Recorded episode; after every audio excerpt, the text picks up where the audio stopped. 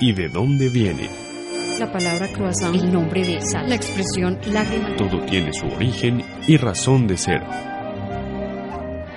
En acústica, emisora digital de la Universidad de AFIT.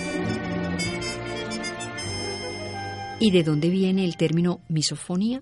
Viene del griego misos, aversión, y fone, sonido. La misofonía es la sensibilidad o intolerancia a los sonidos. Se cree que es un trastorno neurológico localizado en el sistema nervioso central, caracterizado por experiencias negativas que son el resultado de sonidos específicos, ya sean fuertes o suaves. El término fue acuñado en el año 2000 por neurocientíficos estadounidenses. La persona que padece misofonía, el sonido le llega como una orquesta desafinada, como si fuera un ataque sensible al oído de la persona.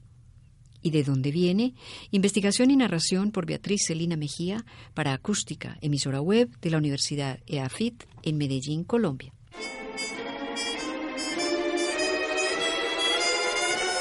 ¿Y de dónde viene? La palabra croissant, el nombre de sal, la expresión lágrima. Todo tiene su origen y razón de ser. En acústica, emisora digital de la Universidad de AFIT.